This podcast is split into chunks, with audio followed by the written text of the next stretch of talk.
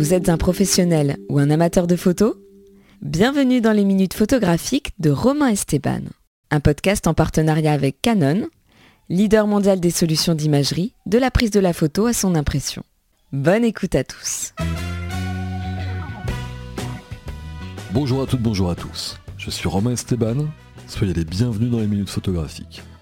Le podcast qui vous fait voyager dans l'objectif des grands photographes, des amoureux de la photo, des clichés qui ont marqué l'histoire ou la marqueront peut-être un jour. Devant nos télés, devant nos tablettes, devant nos téléphones, chaque matin, chaque soir, à tout moment, le monde est à la portée de nos yeux. Des images, par centaines, par milliers, chaque jour, nous permettent en quasi temps réel de savoir, de voir, tout simplement d'être informés d'une situation à l'autre bout du monde, de vivre l'actualité, qui, elle, quoi que l'on fasse, où que nous soyons, ne s'arrête jamais. Des brasiers australiens dès le mois de janvier dernier à la détresse et aux ruines d'un Beyrouth dévasté il y a quelques semaines, en passant par les visages masqués, marqués, d'un monde confiné, de patients, de soignants, de caissières, de livreurs, d'ouvriers, d'éboueurs, de Paris à Soweto, de Séoul à Caracas, au milieu de poings levés, de genoux à terre, de foules immenses, à Brooklyn, à New York, à Minneapolis, légitimement contestataires, révoltés à juste titre, après la mort de George Floyd. Et cet enfant-là, devant nos yeux, d'une dizaine d'années, pas plus, dans cette rue mexicaine, arme à la main, positionné comme un soldat, ventre contre terre, prêt à tirer, que l'on entraîne à pouvoir faire feu contre les gangs et les cartels. Des photos, des clichés, forts, à pleine seringue d'adrénaline, d'émotion, de vérité, chargés de temps et d'instant T qui ne mentent pas.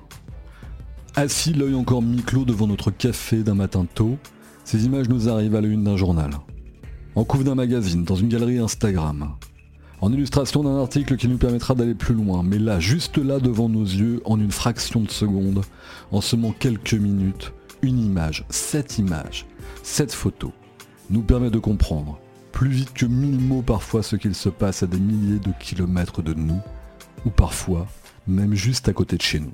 Ces photos, ces images, ces émotions témoignent du temps, l'arrêtent, l'exposent à travers toute la planète simultanément. Et ces photos, ces images, ces émotions, elles portent des noms. Ceux de Patrick Bass, Joël Saget, Marco Longari et Jones, John Wessels. Et beaucoup d'autres encore. Ils sont photographes, photoreporters, photojournalistes, les termes sont multiples, mais ils incarnent un métier, une passion souvent, au risque de leur vie, parfois. Appareil à la main, au cœur des événements, c'est grâce à Patrick, Joël, Marco, Ed, Jones et bien d'autres que nous pouvons avoir accès aux entrailles de certains volcans de l'actualité grâce à leurs photos. Pour en parler, j'ai le plaisir de recevoir aujourd'hui dans les minutes photographiques Marielle Eudes, directrice de la photographie à l'agence France Presse, l'AFP pour les intimes. Chère Marielle, bienvenue et merci d'avoir accepté mon invitation au micro des minutes photographiques. Bonjour, merci de m'avoir invité, ravi d'être là. Première question, être directrice de la photographie dans une grande agence de presse comme l'AFP, ça consiste en quoi en fait? Pour tous ceux qui ne sont pas des intimes, alors l'AFP c'est 1700 journalistes dans le monde qui travaillent dans 151 pays et qui est multimédia. Photos, textes, vidéos, infographie, qui est présente sur les réseaux sociaux et qui est un leader du fact-checking. Et en plus, c'est toutes les régions du monde. Alors toutes les régions du monde, mais toi tu es sur Paris. Donc concrètement ton rôle, être directrice de la photo de l'AFP, dans les grandes lignes ou dans les détails comme tu veux, ça consiste en quoi très concrètement? Alors c'est avant tout assurer la cohérence de la stratégie et du développement du produit photo au sein de cette agence multimédia et régionalisée. La cohérence éditoriale évidemment, mais aussi commerciale, budgétaire, interrégionale, avec une attention particulière sur l'humain, parce que la photo AFP, c'est 450 photographes dans le monde, c'est des hommes, des femmes très impliqués, passionnés souvent et qui couvrent l'actualité mondiale sous toutes ses formes et toujours au plus proche du terrain, ce qui peut s'avérer éprouvant et qui implique donc une attention particulière. Quand j'ai eu l'occasion, en préparant cette émission, d'échanger avec Patrick Baz, euh, photographe au Moyen-Orient, qui était récemment au cœur des événements au Liban, il me disait, quand tu es photojournaliste, tu ne peux pas raconter à travers des témoignages écrits, parlés. Seule l'image compte. Le témoin, c'est toi, c'est ton œil. Et en parallèle, Joël Saget, quand on a préparé cette émission, toujours pour l'AFP, euh, suite à son reportage à l'hôpital Georges Pompidou en pleine crise sanitaire au printemps dernier, me disait J'espère que toutes les images prises durant cette crise contribueront à lutter contre notre amnésie collective, à ne pas oublier. Photojournaliste, témoin du temps, témoin de l'instant, c'est une bonne définition, Marielle? Disons que c'est une définition très souvent utilisée. La photographie documentaire se présente souvent comme une représentation du réel et le photoreporter serait presque un témoin fidèle, presque un simple passeur de ce qui s'imprime sur sa carte. Le photoreportage viserait donc à une reproduction objective entre guillemets de la réalité du moment. C'est d'ailleurs ce qui confère aux photos d'actualité ce pouvoir de conviction, être une preuve de la réalité. Mais c'est pas tout à fait une nouveauté. Il y a historiquement des photojournalistes qui étaient déjà rentrés dans cette culture du témoignage et des fois vraiment en ramenant des choses très très fortes. On peut parler peut-être d'Eric Schwab par exemple? Oui, c'est un photographe de l'AFP qui fut parmi les premiers en avril 45 à entrer dans les camps de la mort au moment de leur libération par l'armée américaine. On les connaît, ces images, ce sont des monticules de cadavres, des spectres errants, les yeux hagards. Je pense à l'une d'elles, par exemple, euh, un dysentrique mourant qui a été publié très vite en une de la revue Franc-Tireur. On voit les épaules et le visage d'un homme allongé sur son chalit, le regard vitrifié un regard qu'a vu l'indicible. Il y en a d'autres plus récemment, des images euh, euh, témoignages de ce sens. Je pense au, cliché de Tchétchénie d'Heidi Bradner, qui est photographe américaine, et qui, depuis un soir de décembre 94, entre Noël et le Nouvel An, pendant plus de dix ans, a montré les souffrances et destructions de cette petite république du Caucase. On pourrait dire la même chose d'ailleurs des photos douloureuses des malades du Covid, que ce soit dans les unités de soins intensifs ou à leur domicile. Toutes ces images ont une valeur inestimable pour la mémoire, une valeur au regard de l'histoire. En ce sens, elles sont un témoignage, oui, essentiel pour éviter l'amnésie.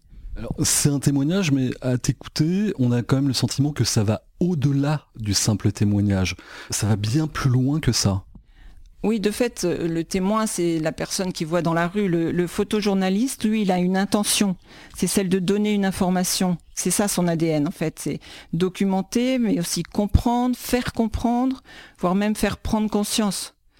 Et pour ça, la composition de l'image, le cadrage, la maîtrise de la lumière, l'objectif qu'il va choisir, c'est autant de manières de traduire cette intention quelque part, faut donner du sens à l'image, même quand on est dans l'action, on va y revenir tout à l'heure, mais on est vraiment sur quelque chose qui nécessite d'apporter euh, de, la, matière, du sens, quelque chose de, fort, et ça, c'est, ça se fait pas au hasard. On est vraiment sur quelque chose qui, nécessite euh, d'avoir un éclairage par rapport à, à ce qu'on est en train de voir, à ce que lui-même est en train de vivre.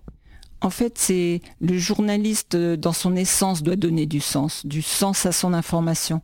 Et dans un monde de profusion d'images, euh, source potentielle d'interprétation, de manipulation, le photojournaliste, il a un rôle et une responsabilité essentielle.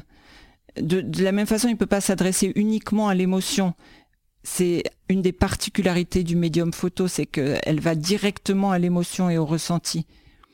Donc oui, donner du sens, élargir l'angle, c'est expliquer l'information et la faire comprendre. C'est ça son ADN, oui. Le photographe de l'AFP, c'est d'ailleurs un maillon clé dans une chaîne d'information appuyé par tout un réseau. Son reportage, il peut être adossé à un texte, à une vidéo, à des datas. Et ça, c'est autant d'éléments qui vont venir renforcer le sens et la justesse de l'information.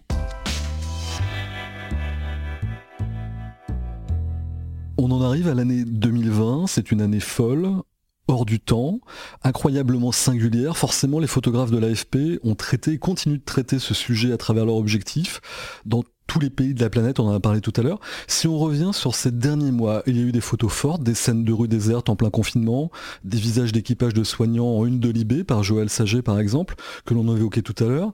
Euh, comment justement les photographes de l'AFP ont travaillé et continuent de travailler dans ce contexte si particulier? En fait, l'information était rythmée quotidiennement par une litanie de bilans, de courbes. Or derrière, se cachent des visages, des noms, des histoires de vie, des combats, des révoltes. Et en fait, la tâche des photographes, c'était justement de traduire les chiffres, les statistiques en histoire humaine, de donner des visages à cette crise d'avoir une représentation humaine derrière justement cette crise-là, comme tu le disais, qui était faite à base de courbes, de stades, de tout un tas de choses qui tous les jours nous arrivaient, euh, euh, comme on dirait vulgairement, un peu sur la tronche. Quoi. Euh, de là, il y a eu des séries de portraits qui ont été réalisés à travers le monde entier, je crois. Hein. Oui, c'est ça. Et dans les hôpitaux du monde entier, on a fait des séries de portraits, comme ça a commencé par euh, une série de Ed Jones à Séoul, puis Joël Saget à Paris, Joseph Ed à Beyrouth, etc. Elles ont toutes montré les mêmes stigmates et la même énergie chez les gens. Après, euh, on a couvert aussi l'urgence absolue, comme dans l'Est de la France. Les photos de Sébastien Boson, par exemple, à Mulhouse, au cœur des hôpitaux, ont été les premières à alerter en France sur le débordement total des structures hospitalières. On a aussi euh, accompagné des soignants, des urgentistes chez les malades, couvert la vie en EHPAD, dans les services de réanimation. Il y a eu également ce reportage euh, de Luca Barioulet. On, en parle de, ce qu'a pu faire Luca justement pendant cette, pendant cette période? Lucas, il a accompagné les bénévoles de la protection civile pendant plusieurs jours et plusieurs nuits. Ça a donné des photos très fortes. Par exemple, chez un vieux monsieur de près de 100 ans, il y a une photo où on sent comme un dernier adieu. Ce monsieur, il se résout à quitter les siens pour rejoindre l'hôpital parce qu'il est trop malade. C'est vrai qu'il y a eu beaucoup de photos très douces dans leur humanité et dans ce désarroi des gens. Mais il fallait aussi montrer les morts. C'est toujours difficile, mais c'est indispensable. Les morts ont littéralement débordé dans plusieurs villes du monde. Il y a par exemple cette photo de Pau Barrera en Espagne on se retrouve dans un parking souterrain où se serrent des dizaines de cercueils, pleins. Ce sont des défunts qui attendent d'être enterrés. Je pense aussi à une photo à New York de Johannes Eisele. On croise des camions frigorifiques au pied des stations de métro dans la rue. Ce sont des morgues provisoires. Et puis il fallait aussi protéger les équipes, les structures accueillantes, donc euh, c'était blouse sur blouse, masque, protocole de désinfection, etc. Mais dans l'espace public, les magasins, les appartements, c'était beaucoup moins évident. Je crois qu'au début, il n'y a pas un photographe qui n'ait vécu un moment d'angoisse. Justement, l'angoisse, la peur, être photojournaliste, c'est aussi parfois être au cœur de certains volcans de l'actualité, des tensions, voire même des guerres parfois. Euh, Patrick Bass, toujours lui, quand on a préparé cette émission, me disait, euh, au cœur de l'action, tu cadres, tu shootes, tu tentes de garder le contrôle, tu es éreinté, physiquement, mentalement. Ton corps est tendu, tu peux trembler, vomir, pleurer, mais ton mental est là. Euh, c'est lui le boss, il est plus fort que tout. Après, euh, pendant des heures, des heures et des heures, tu laisses l'adrénaline retomber, tu es lessivé, physiquement, mentalement. La vraie peur, c'est de quelque part retourner à la vie normale. En ce qui te concerne, quand on est directrice de la photographie de l'AFP, on a peur pour eux, on a peur pour son équipe, on vit les événements avec eux, comment ça se passe? Bon, tout d'abord, il n'y a pas que les guerres et les conflits qui font l'objet et la grandeur du photojournalisme l'ensemble du monde d'aujourd'hui est son territoire. Bon, mais il est vrai que le photographe se retrouve relativement souvent au cœur du volcan, comme tu dis. Et là, tu fais obligatoirement face aux émotions, et la peur en fait partie. Ça peut être aussi le désespoir, l'angoisse, le chagrin, l'abattement, voire même le dégoût, disait Stanley Green de retour de Russie avec des images extrêmement frontales. Mais la peur, en fait, est, je trouve, plutôt bonne conseillère dans ce genre de couverture. Elle sert d'alerte. Elle te pousse à la prudence ou au retrait. C'est l'absence de peur qui m'inquiéterait. Justement, si on revient à toi par rapport à eux, euh, t'as peur pour eux réellement ou quelque part avec le temps aussi tu arrives à appréhender tout ça? Non, je n'ai pas peur pour eux. J'ai fait beaucoup de terrain. J'ai travaillé avec de nombreux photoreporters. Je sais concrètement, factuellement, comment on travaille sur le terrain, ce que ça représente sur place.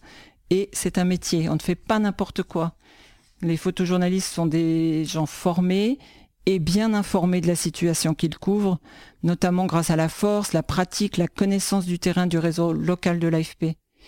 Bon, clairement, c'est un métier qui peut s'avérer dangereux, mais à mes yeux, le risque principal, en fait, c'est plutôt l'accumulation des tensions, des images qui entrent dans ton corps, dans ta tête, et qui peuvent à terme, au fur et à mesure des missions, chez certains, entraîner des traumatismes. on, parle voilà, de vrais professionnels. Ça ne s'invente pas, on, ne s'improvise pas, photojournaliste, on, photoreporter, peu importe le terme. Euh, quelque part, euh, pour celles et ceux qui nous écoutent, il y a plus en plus de gens hein, qui euh, prennent leur smartphone, vont dans des manifestations, etc.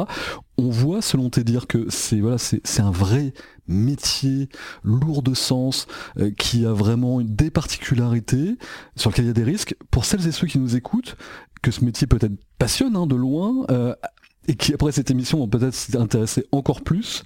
Euh, comment on devient photoreporter? Ah, C'est très difficile de répondre à cette question.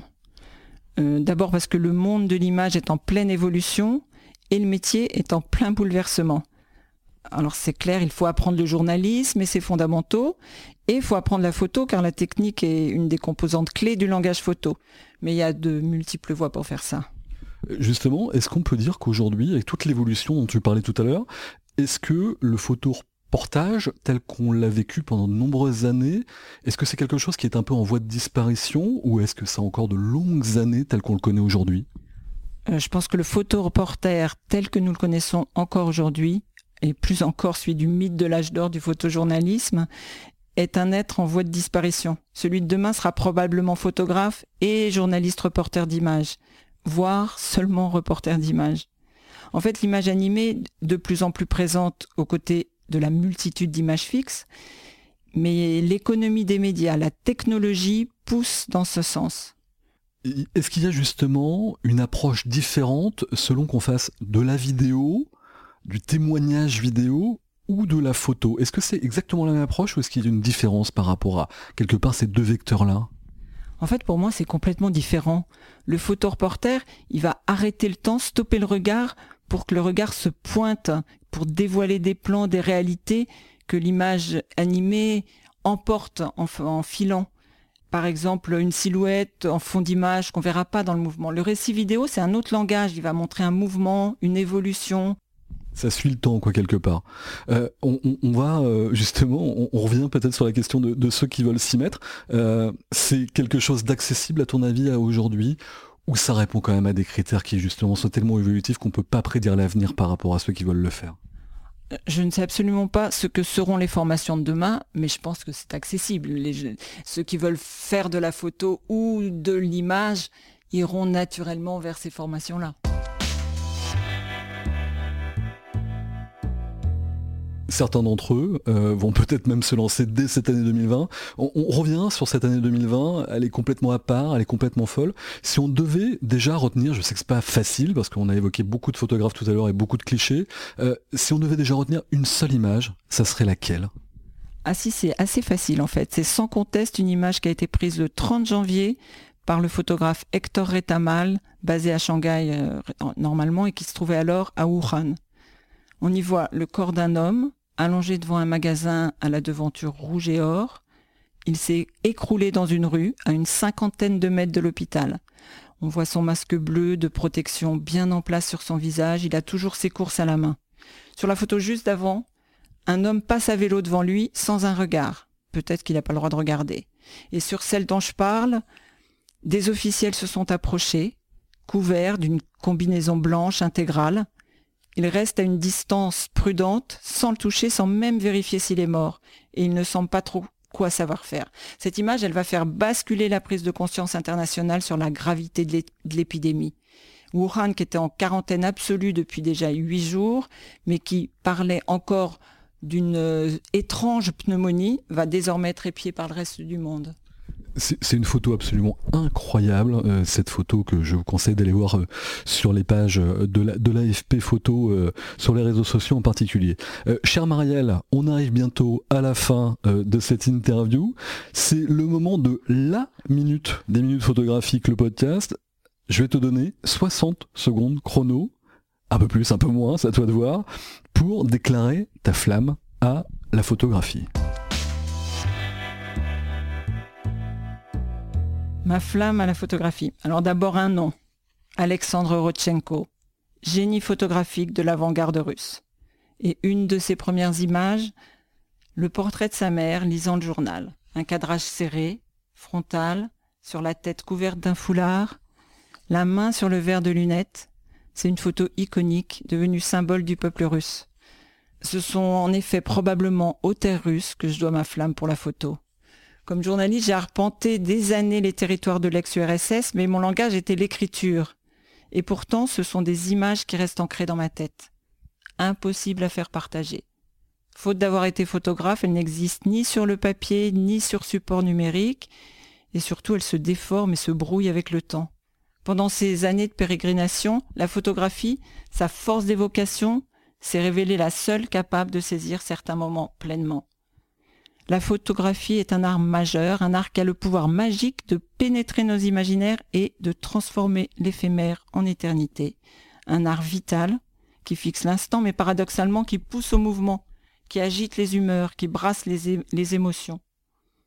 Et enfin, si je vous dis guerre du Vietnam, vous voyez immédiatement une petite fille, immortalisée par le photographe d'AP, Nick Hutt, hurlant, courant, nu sur une route près de Saigon, après un bombardement au napalm. Si je vous dis Albert Einstein, vous voyez le portrait d'un vieux gamin malicieux tirant la langue.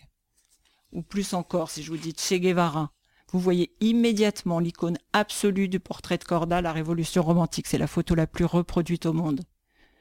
Notre esprit est un peu comme un lasco contemporain, tapissé de photos qui sont nos représentations du monde. C'est plus qu'une déclaration, c'est carrément de l'amour pour la photographie, cher Marielle, en effet, entre la guerre du Vietnam, Albert Einstein et toutes ces images très très fortes, et puis ce portrait de Che Guevara qui euh, trône sur plein plein de t-shirts d'adolescents encore aujourd'hui, et je sais de quoi je parle, hein. euh, pas moi, ma fille en l'occurrence. Merci Marielle d'avoir été mon invité. Merci à toi. Encore une fois, un grand bravo à toi et à l'ensemble des photographes, photojournalistes que l'on a cités. Il y en a plein, plein d'autres qui nous permettent de vivre, comprendre l'actu à travers leurs témoignages photographiques. Merci encore, Marielle, d'avoir été mon invité. Merci à toutes et tous de nous avoir écoutés. quant à moi, j'ai le plaisir de vous donner rendez-vous très bientôt pour de nouveaux épisodes à base d'images, de mots, de clics dans les minutes photographiques.